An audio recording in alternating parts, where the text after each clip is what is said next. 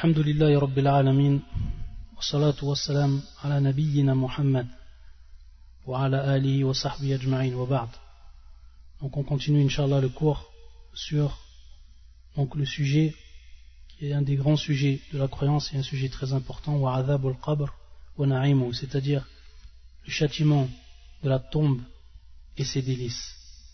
Donc la dernière fois on a longuement parlé sur un hadith du prophète sallallahu alayhi wa sallam qui comprenait en fait deux des causes de Azab el-Qabr, c'est-à-dire deux des causes du châtiment de la tombe. Et on a vu que c'était An-Namima, on a expliqué, et on a vu l'autre que c'était Al-Bawl, c'est-à-dire l'urine. On a longuement ensuite expliqué sur le fait du prophète sallam lorsqu'il a bien sûr posé devant les deux tombes une branche de palmier on a rentré dans les détails pour expliquer que cela était spécifique au prophète. Ce fait, cet acte, était un acte qui était spécifique au prophète et non à toute la communauté. Donc on a expliqué en détail ce point-là la dernière fois. Alhamdulillah. Aujourd'hui, on va passer à une autre cause qui fait partie des causes de des causes spéciales. On a bien dit des causes spéciales. Pourquoi? Parce qu'au début du cours, on avait dit que tout péché dont la personne ne s'est pas repenti est sujet au adab al-qabr. Donc ça c'est de manière générale, c'est sous un aspect général. Par contre, pour ce qui est des péchés particuliers, lorsqu'on dit des péchés particuliers, c'est donc les causes qui sont venues dans la sunna où le prophète sallallahu nous a cité que cela faisait partie de des causes de Adab al-Qabr. Et bien sûr, euh, c'est à titre d'exemple ce que l'on donne, sinon il y a encore plus. On va en, voir, on va en voir une dizaine, inshallah. Donc on en a déjà vu plusieurs, et pour ce qui est du cinquième, An-Niyaha, An-Niyahatu al-Mayyit. Donc aujourd'hui on va voir An-Niyahatu al-Mayyit. Qu'est-ce que An-Niyaha? An-Niyaha, donc c'est un terme c'est al-as, c'est raf al-saut bil buka al-musiba. C'est ça asl niyaha. Donc un niyaha que l'on peut traduire par lamentation ou que l'on peut traduire également par les pleurs auprès du mort. Et on va voir ici bien sûr que ça se passe auprès du mort. Un niyaha au niveau de son origine dans la langue, c'est raf al-saut bil buka inda al-musiba, c'est-à-dire élever sa voix tout en pleurant au moment de, de l'épreuve, al-musiba, au moment de l'épreuve. Taïb. Et ici, bien sûr, on entend par al-niyaha, on entend de façon plus particulière al-buka.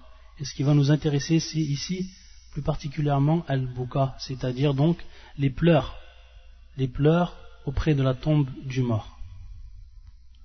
Et bien sûr, al-niyaha, lorsqu'on dit le, les pleurs, il n'y a pas en fait que les pleurs, il y a d'autres choses également comme le fait de se déchirer le haut de l'habit.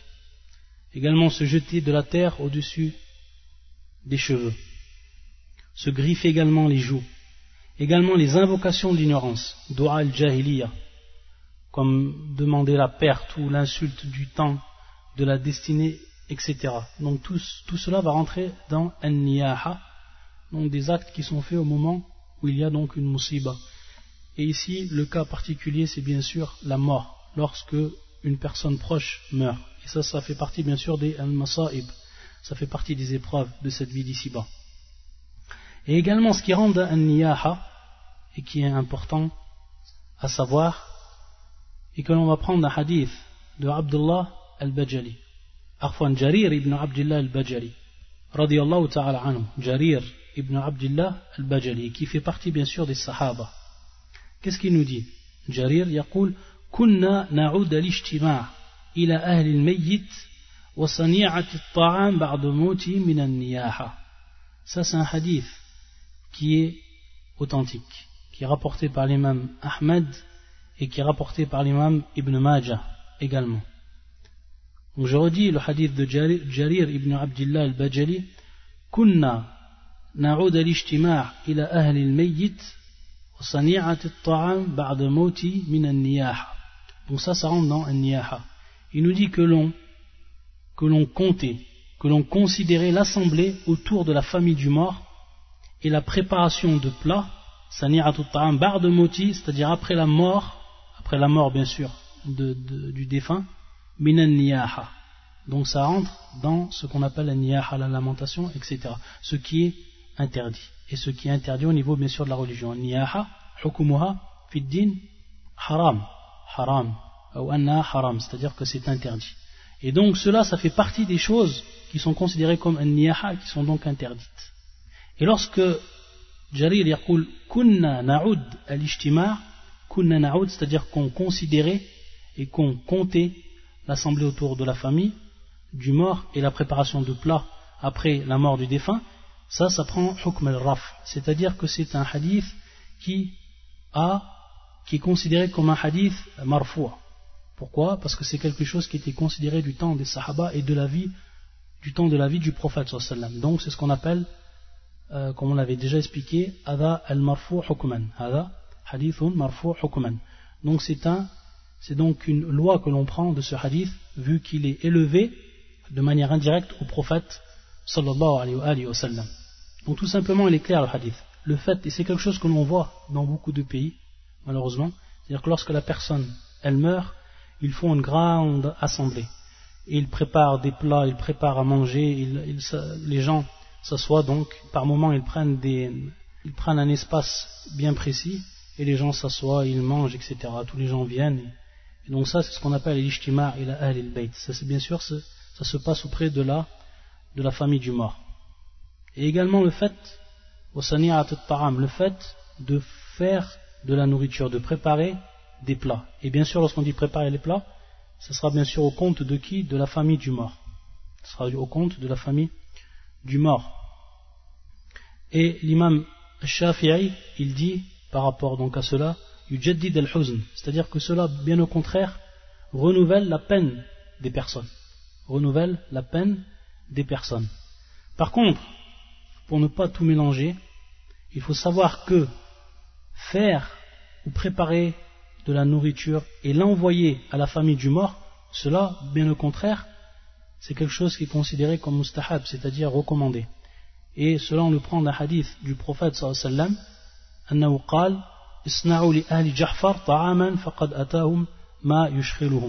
C'est-à-dire que le prophète sallam, lorsque Ja'far est mort, il a dit c'est-à-dire préparer pour la famille de Ja'far de la nourriture. Pourquoi?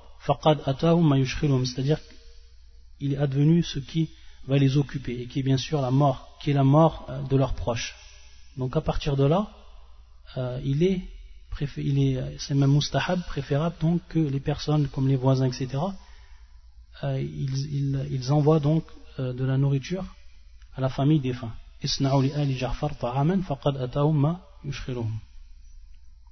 Donc ce qui est blâmable ici, c'est l'assemblée auprès du mort et dans la famille du mort, l'assemblée et ensuite, bien sûr, la, nourriture, etc. qui est, qui est faite. Et donc on a dit ici, et on va voir que le châtiment qui est considéré donc dans Al-Qabr, c'est un hadith du prophète sallam qui nous dit, c'est un hadith qui est muttafaqun alayh, c'est-à-dire rapporté par l'imam al-Bukhari et l'imam muslim. يقول النبي صلى الله عليه وسلم إن الميت يعذب ببعض بكاء أهله عليه innal mayyita yu'adhabu bi ba'di buka'i ahli alayhi et même dans une autre version bi buka'i ahlihi alayhi donc sans bi ba'di buka'i ahli alayhi donc deux versions pour le hadith c'est-à-dire que le mort est châtié yu'adhab est châtié à cause bi ba'di buka'i ahli alayhi à cause des pleurs de sa famille sur lui. Le mort le défunt donc au moment où il est dans sa tombe il est châtié à cause de certaines de certains pleurs et donc dans notre version à cause des pleurs de façon générale bukai ahlihi alayhi sur lui. Donc lorsqu'il pleure sur lui. Et bien sûr ici al-buka c'est à titre de lamentation à titre de bien sûr de lamentation c'est-à-dire se lamenter et élever la voix etc donc c'est ce qui est ici blâmable. Et c'est une cause donc de adab, adab al-qabr. C'est une cause donc du châtiment de la tombe. Et il faut savoir que, binisbati al-buka, pour pas qu'il y ait d'ambiguïté. Al-Buka, il y a Mawa Muharram. Il y a donc ce qui est interdit, et c'est la forme que prend ici, ou la forme qui est citée dans le hadith, et qui rentre dans An-Niyaha. Par contre, il y a une autre forme de pleurs qui est Mubah, c'est-à-dire qui est autorisée, et il n'y a aucun mal à cela, et on sait pourquoi Parce qu'on sait que le prophète lorsque son fils est mort, il a pleuré,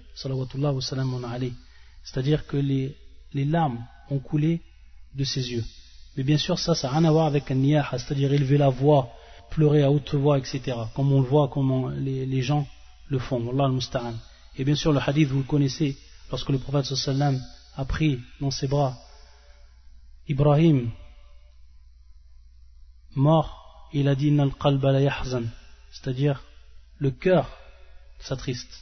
La et les larmes coulent de l'œil ou des yeux.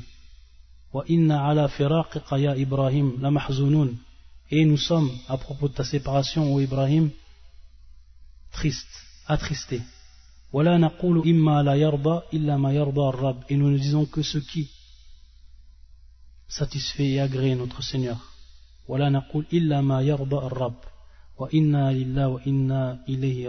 Ça c'est la parole du prophète sallallahu alayhi wa sallam. Et également dans un autre hadith où cela est cité de manière évidente, où le prophète sallam nous dit, c'est un hadith qui est rapporté par l'imam al-Bukhari et Muslim, bidam al-ayn. C'est-à-dire que Allah Azzawajal ne châtie pas à cause bidam al-ayn, c'est-à-dire bidam al-ayn, à cause de les larmes qui coulent des yeux et non à cause de la tristesse du, cœur. Parce que c'est quelque chose qui est tabi'i, c'est-à-dire quelque chose euh, qui fait même partie de la miséricorde qu'Allah Azzawajal a placée dans la personne, fil insan. Et donc le prophète sallam, lorsque son enfant est mort, il a pleuré. Et il nous cite dans ce, hadith, donc Allah Azzawajal ne châtie pas à cause des larmes qui coulent des yeux, et non donc à cause de la tristesse du cœur. Donc ça c'est une différence également à faire. Et pour bien comprendre le hadith, « Innal mayyita yu'adhabu et également pour apporter encore plus de compléments par rapport au hadith qu'on a dit euh, auparavant, c'est-à-dire euh, ce qui fait partie de An-Niyaha, qui fait partie de le fait de se rassembler auprès du mort, auprès de la famille du mort, il y a une parole d'un des savants, Ibn Hammam, rahimullah, يقول يكره اتخاذ الضيافة من أهل الميت لأنه شرع في السرور c'est-à-dire qu'il est détestable que, les, euh, que l'on prenne donc hospitalité, ou plutôt que la famille du, du mort font hospitalité aux gens. Pourquoi Il dit c'est-à-dire que cette hospitalité que les gens font aux autres, c'est, elle a été légiférée dans les moments de bonheur. Voilà c'est-à-dire elle n'a pas été légiférée dans les moments donc de malheur. Et il dit en plus, il voit lui que c'est donc une bid'a, que c'est donc une innovation qui est détestable. Donc, à renforcer par la parole des savants ce qui se trouve ici dans le hadith et bien sûr la compréhension, la compréhension du hadith. Également, ce que l'on cite, également on cite une parole de Shir al-Uthaymin. Shir al-Uthaymin, Qu'est-ce qu'il dit? Il dit en fait qu'au moment, il, citait Shir al qu'au moment de la mort de son père, et également au moment de la mort de sa mère, il ne s'est même pas assis pour ceux qui lui exprimaient les, euh, les condoléances. Et donc, pour prouver ici, et pour appliquer donc la sunna, pour appliquer la sunna, c'est-à-dire, il ne, restait pas assis jusqu'à que les gens viennent, ils s'assoient, etc., et puis qu'ensuite on vienne avec à, manger, etc. Donc, le shir, ici, il ne s'assoit même pas. Comme on voit, on voit souvent en fait que les gens mettent des chaises en dehors euh, de la maison et puis il, il s'assoit sur les chaises, etc. Le chien, lui, il ne s'asseyait même pas. Et tout simplement, la personne lui donnait ou lui exprimait sa condoléance et puis elle, elle repartait. C'est ça en fait la sunna. Rien d'autre. Par rapport, bien sûr, au hadith qu'on vient de citer, la personne peut avoir, au niveau de la compréhension, une ambiguïté. Et comment cela? On a une règle au niveau de l'islam, une règle qui est fondamentale, et qui est en fait un, un verset du Coran.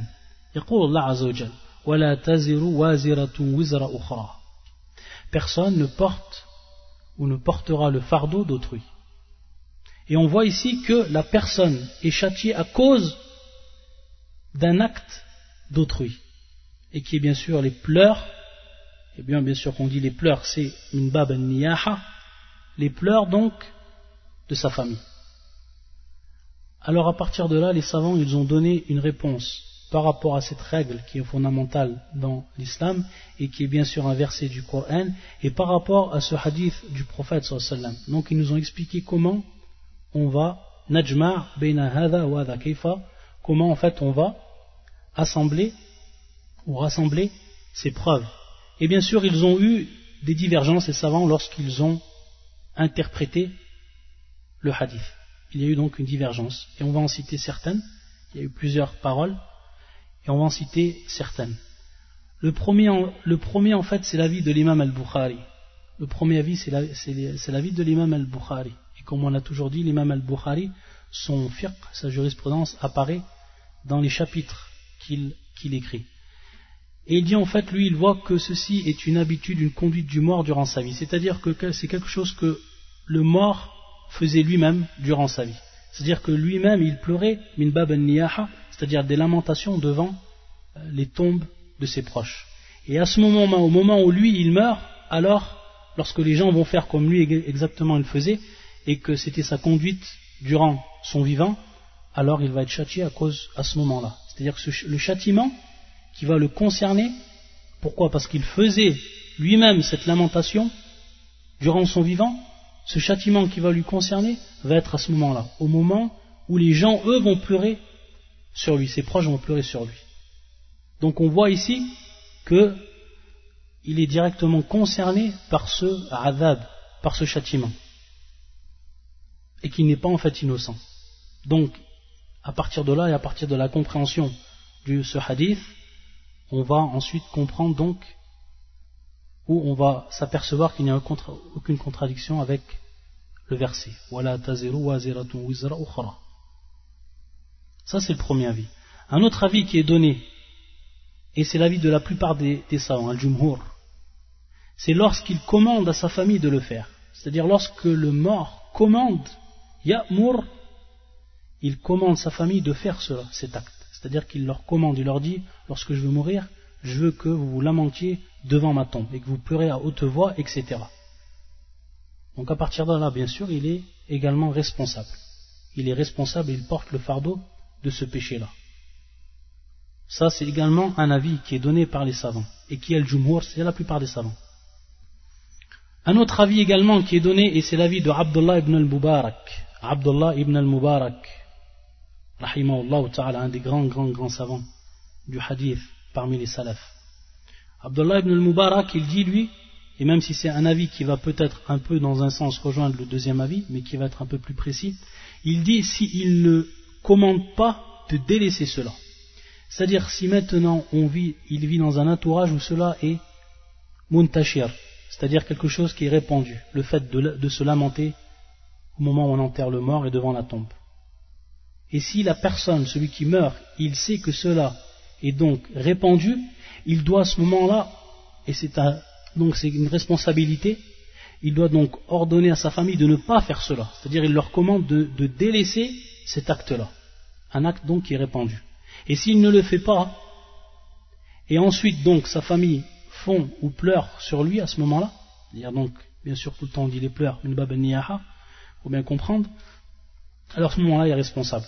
Pourquoi? Parce qu'il ne s'est pas acquitté donc de sa responsabilité qui est donc d'ordonner de ne pas faire cet acte-là lorsque lui va mourir. Ça c'est l'avis également de Abdullah ibn al-Mubarak. Taïb. Et également il faut savoir que du temps des Sahaba, ce qui vient encore appuyer ce qu'a dit Abdullah ibn al-Mubarak, c'est que du temps des Sahaba, il faut savoir que les compagnons également eux ordonnaient et se désengageaient donc de toute responsabilité lorsqu'ils ordonnaient à leurs proches de ne pas faire cela également. Et ça, ça a été rapporté de Hudayfa également de Abu Musa al-Ash'ari et d'autres encore. Donc c'est quelque chose que faisaient les Sahaba. Ensuite, le quatrième avis que l'on donne et qui est le dernier avis, c'est qu'en fait, ici, on a un terme qui est employé dans le hadith. Si on revient maintenant au hadith, donc le terme ici, yu'adhab qui vient donc du terme al-adhab. طيب إن الميت يعذب ببعض بكاء أهله عليه donc le terme ici yu'adhab les savants vont s'intéresser plus particulièrement à ce terme et vont se concentrer sur ce terme pour ne dire que al-adhab ce n'est pas toujours bimarna al-uquba c'est-à-dire le al-adhab que l'on traduit par le châtiment ce n'est pas tout le temps, ce n'est pas tout le temps al-uquba, donc qui est al-uquba qui est le châtiment. Mais ça veut vouloir dire al-mashaqqa. Al-mashaqqa, c'est-à-dire la difficulté. Et la preuve de cela, c'est une parole du prophète sallallahu lorsqu'il nous a parlé du, du voyage à Safar. Nabi sallallahu dans un hadith authentique, as-safaru qit'atun min al-'adab. As-safaru c'est-à-dire que le prophète sallam nous dit le voyage est une partie min al-adhab. Il emploie le terme ici, le prophète sallam, al-adhab. Et donc, c'est bimarna, ici, la difficulté. Bien sûr, ce n'est pas un châtiment. Le voyage n'est pas considéré comme un châtiment lorsque la personne voyage, mais est considéré comme une difficulté. Donc, le terme employé par le prophète sallam, ici, est al-adhab. Donc, eux, ils vont dire que le terme ici employé également par le prophète dans ce hadith, innal mayyit yu'adhab, ça veut également dire la même chose, c'est-à-dire ici la difficulté et non le châtiment, bimarna al-uquba. Donc, bimarna, ici, bimarna al-mashaqqa, la difficulté. Et ça, c'est l'avis de Shir al-Islam ibn Taymiyyah, et de son élève ici, également de Ibn al-Qayyim, et également c'est l'avis de Ibn Jarir al-Tabari, le grand mufassir, imam al-mufassirin, Ibn Jarir al-Tabari, et ça a été l'avis durant une période de l'imam al-Albani. Et je dis bien, c'était l'avis durant une période de, l'imam al-Albani, qui lui dit, qui lui-même le, cite dans son livre qui s'appelle Ahkamul Janaiz. C'est-à-dire, durant une période, il a été de cet avis, l'imam al-Albani, et ensuite, et on va donc citer ce qui va donc contredire cette parole-là, et donc, donc, Shir al-Albani, qui va rapporter une autre version du hadith, il va donc s'apercevoir à ce moment-là que cette parole n'est pas euh, cohérente avec une autre version du hadith que l'on va citer, et qui vient en fait annuler cette parole.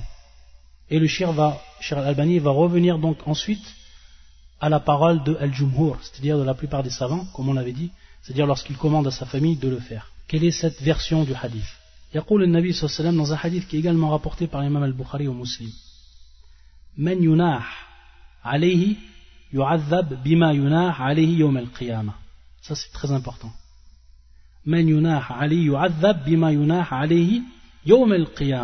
Donc ici, on a Yom al-Qiyamah. Donc pour revenir également, euh, avant de, d'expliquer cette autre version, pour revenir donc à la, à la quatrième parole, et qui est l'avis la de Ibn Taymiyyah Ibn al-Qayyim, donc comment on va comprendre le hadith? Lorsque c'est une difficulté C'est tout simplement lorsque la personne entend donc les pleurs de ses proches, alors cela lui est lourd dans son cœur. C'est quelque chose donc, une difficulté pour lui qu'elle entende pleurer sur lui. Donc c'est dans ce sens qu'on va comprendre. C'est dans ce sens qu'on va comprendre donc le hadith par rapport donc à l'explication du terme al-azab comme nous l'ont donné ces savants. Et donc dans la version qu'on a ensuite citée pour prouver que cette parole ne peut être euh, considérée. C'est donc la version suivante. Yunah C'est-à-dire celui sur qui on fait donc ici donc le yunar qui vient bien sûr du terme, qui est le verbe et qui vient du terme an la lamentation, c'est-à-dire que l'on, qu'il va donc être châtié, et donc ici on ne peut pas l'exprimer ou on ne peut pas le comprendre par un sens ou le sens de la difficulté ici. Pourquoi? Parce que yu'adhab bima yunahu alayhi yawm al-qiyamah. Donc on ne peut pas comprendre ici ce sens de cette manière. Et comment cela? Pourquoi? Parce que dans le hadith, il est cité Yawm al-Qiyamah. Il est cité Yawm al-Qiyamah. Taïb. Et Yawm al-Qiyamah, ici, donc qui est bien sûr le, jour du jugement, on ne peut comprendre cela que quoi? Que pour ce qui est de, pour ce qui concerne en fait al-uquba, c'est-à-dire le châtiment. Pourquoi? Parce que bien sûr les gens pleurent et se lamentent au moment où on l'enterre, au moment où ils sont devant sa tombe. Et ensuite, bien sûr, les gens se dispersent.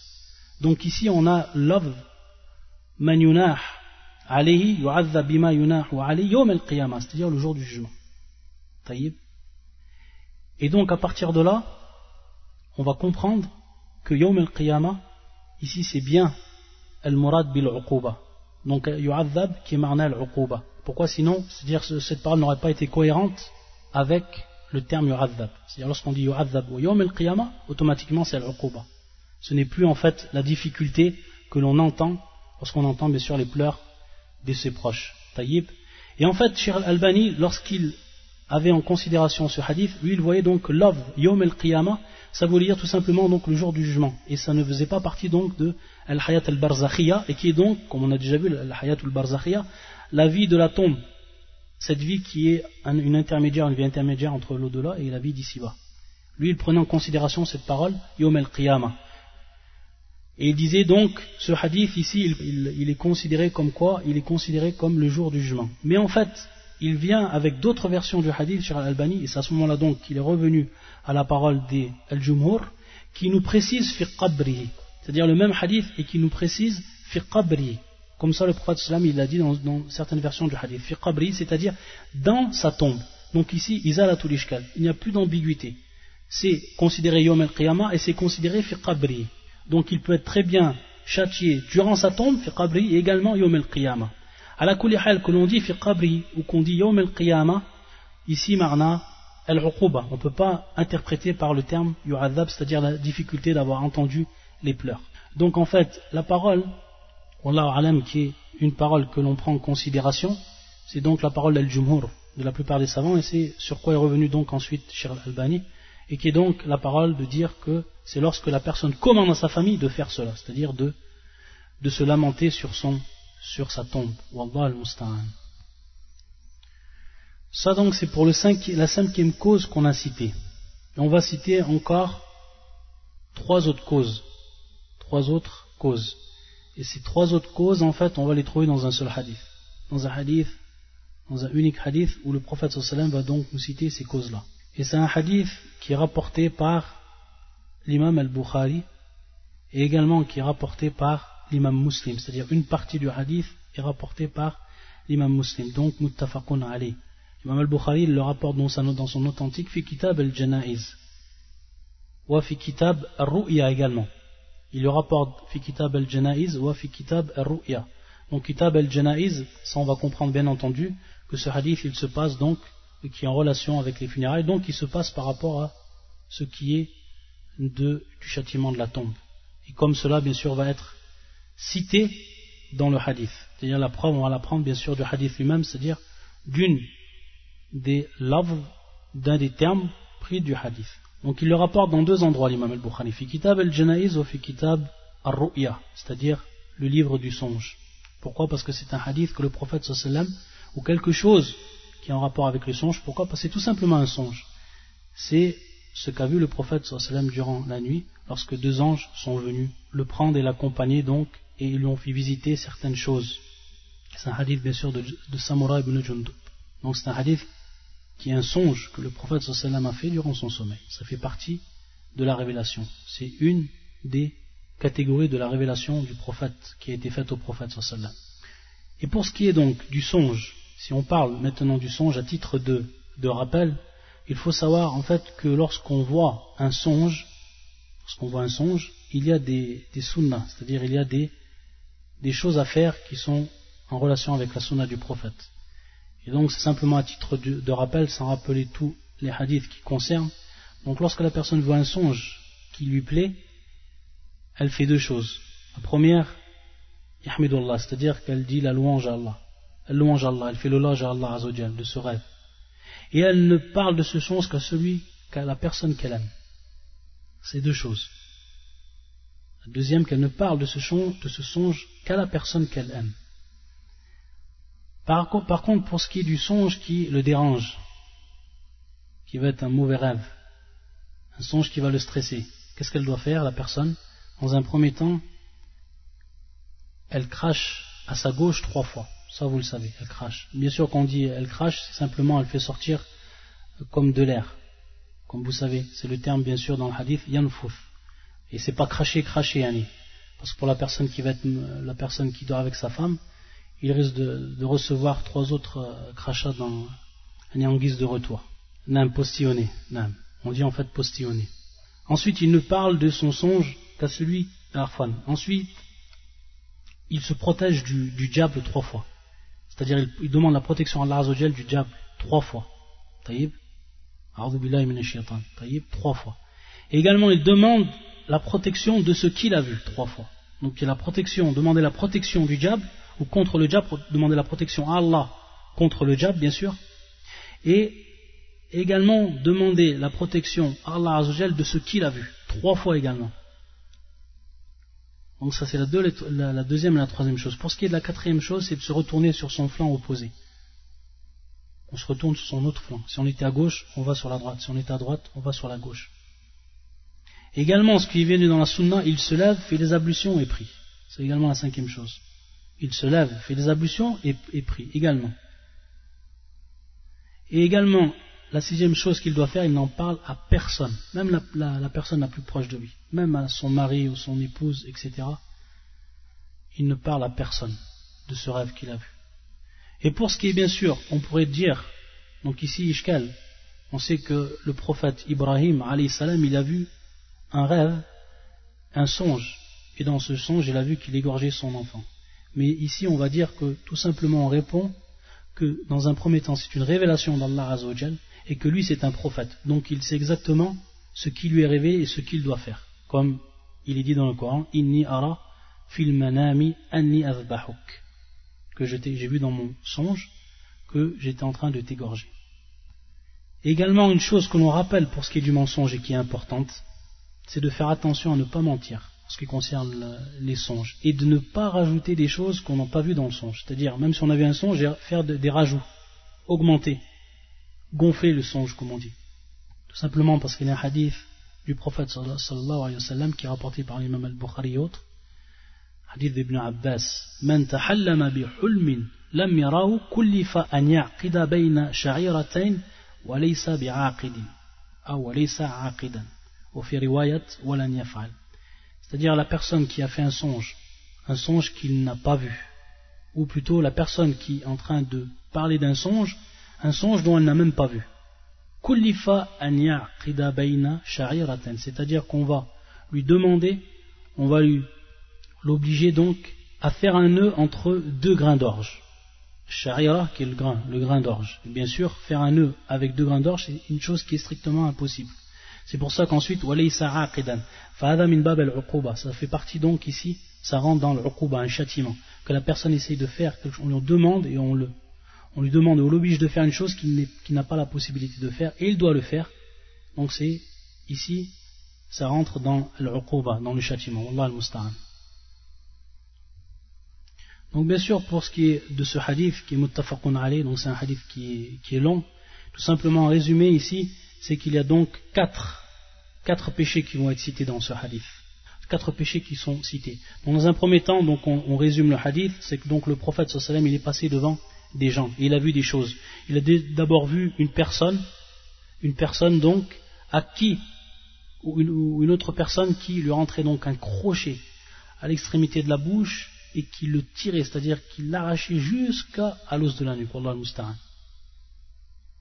Et à chaque fois, bien sûr, que cela se terminait, la bouche revenait comme elle, c'est-à-dire on le faisait d'un côté ensuite de l'autre, la personne lui fait d'un côté ensuite de l'autre, et ensuite ça revient comme elle se recompose, c'est-à-dire la bouche, la bouche se recompose comme elle était, et ensuite on recommence à faire ce grand, châtiment. Allah Il est passé aussi devant une personne qui était couchée, et une autre personne au-dessus de lui, qui lui écrasait à chaque fois avec une roche, qui lui balançait donc une roche sur la tête, qui lui écrasait donc sa, tête et lui brisait donc sa face.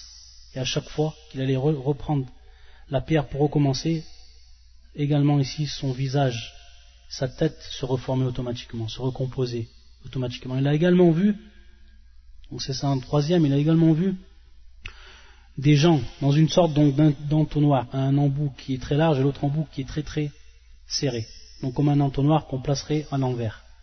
Et il a vu des gens et au-dessus ou au-dessous cet entonnoir, donc considère comme un entonnoir du feu. Et il a vu à l'intérieur des hommes et des femmes qui étaient nus. Et le quatrième, c'est un homme qui se trouvait dans un fleuve de sang Et à chaque fois qu'il voulait bien sûr sortir du fleuve, il y avait une personne sur la rive qui lui balance une pierre dans sa bouche et qui l'oblige donc à revenir à la place où il se trouvait à l'origine. Et donc ensuite, les anges ou un des anges va expliquer au prophète sallam ce qu'il a vu. C'est-à-dire ici, c'est le, témoin argumentatif que l'on trouve dans le hadith. C'est-à-dire qu'on a fait bien sûr un tawaf durant toute la nuit. Donc il va demander le prophète sallam quelle est l'interprétation de ce qu'il a vu? Qu'est-ce qu'on fait ces gens-là? C'est-à-dire que les deux anges vont le dire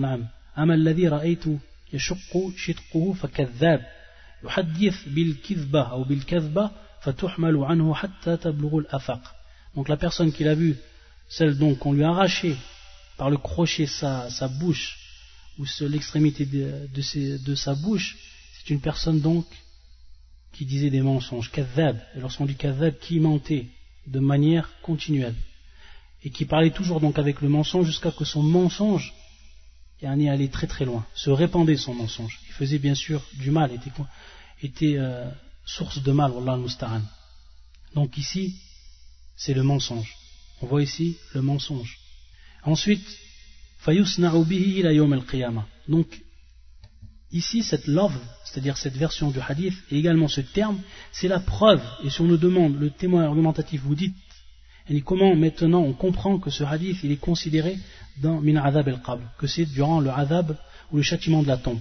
C'est ici la preuve, c'est-à-dire que les deux anges lorsqu'ils ont dit au prophète sallam bihi ila c'est-à-dire qu'on va faire avec lui cela jusqu'au jour du jugement. C'est-à-dire jusqu'au jour du jugement. Donc jusqu'au jour du jugement, ici, c'est bien sûr adab al-qabr, c'est-à-dire fil hayat al dans la vie intermédiaire entre l'au-delà qui va commencer avec Yom al et entre la vie d'ici-bas.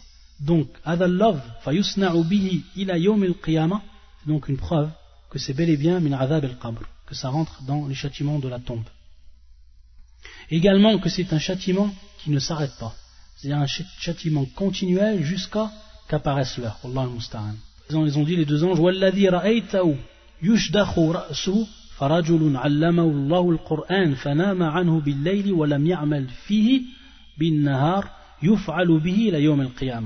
Également ici, donc la personne qu'on a vue qui se faisait écraser la tête, qui se faisait briser la face, c'est-à-dire le terme yushdahu bimarna yuksar. Marna yushdahu yuksar. Walladhi ra'ita yushdahu ra'suhu. C'est-à-dire sa tête, c'était une personne dont Allah Azzawajal lui a pris le Coran. Allah Azzawajal lui a pris le Coran. Qu'est-ce qu'il a fait cette personne? Fanama anhu billayl. C'est-à-dire qu'il dormait durant la nuit. C'est-à-dire qu'il ne se levait, pas pour prier et réciter le Coran.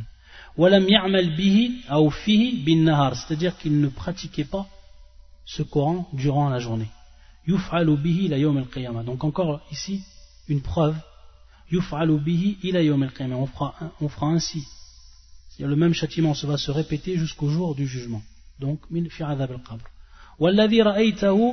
Donc ici c'est le deuxième châtiment qui est, ou le deuxième péché qui est considéré dans ce hadith. C'est-à-dire celui que tu as vu dans cette sorte d'entonnoir, sont donc azunat, ceux qui font le zina, ceux qui font l'adultère. Ceux qui font l'adultère. Az-zina. Et celui que tu as vu donc dans le fleuve, le fleuve de sang, c'est quelqu'un qui mangeait l'usure, l'intérêt, qui se nourrissait de l'intérêt. Wallah al riba. Donc, pour ce qui est du zina, c'est le troisième, et pour ce qui est de, du riba, c'est le quatrième, et donc qui font partie de, des causes de adab al-qabr. Wallah al-musta'an. Inch'Allah, on va s'arrêter ici parce que c'est tard. Sinon, on va parler de la, le prochain cours, on parlera de la dernière cause, et on continuera ensuite les cours. C'est-à-dire qu'on parlera de la dernière cause qui est le riba, donc on dira qu'est-ce que le riba. Et on parlera également, ça c'est important, des six choses qui, sortent du riba, qui ne sont pas considérées en fait comme riba. Des choses qui en apparence sont du riba, mais qui ne sont pas considérées au niveau du shara, ou qui ne prennent pas en fait l'aspect négatif, l'aspect péjoratif dans le shara de, ce que prend le riba de façon générale. Donc ça, euh, bien sûr, on dit le riba, c'est la médisance. Donc ça, on en parlera, c'est important. On détaillera par rapport à cela. Et le riba, bien sûr, ça rentre donc des causes qui qui sont des causes du châtiment de la tombe, et de savoir également ce qui ne rentre pas dans le riba, c'est important. Et ces six choses, c'est ce qu'avait cité l'imam al-Nawawi, et on les citera donc en détail, on les expliquera bi'idnillahi ta'ala. Ça sera pour le cours prochain. سبحانك اللهم وبحمدك أشهد أن لا إله إلا أنت أستغفرك وأتوب إليك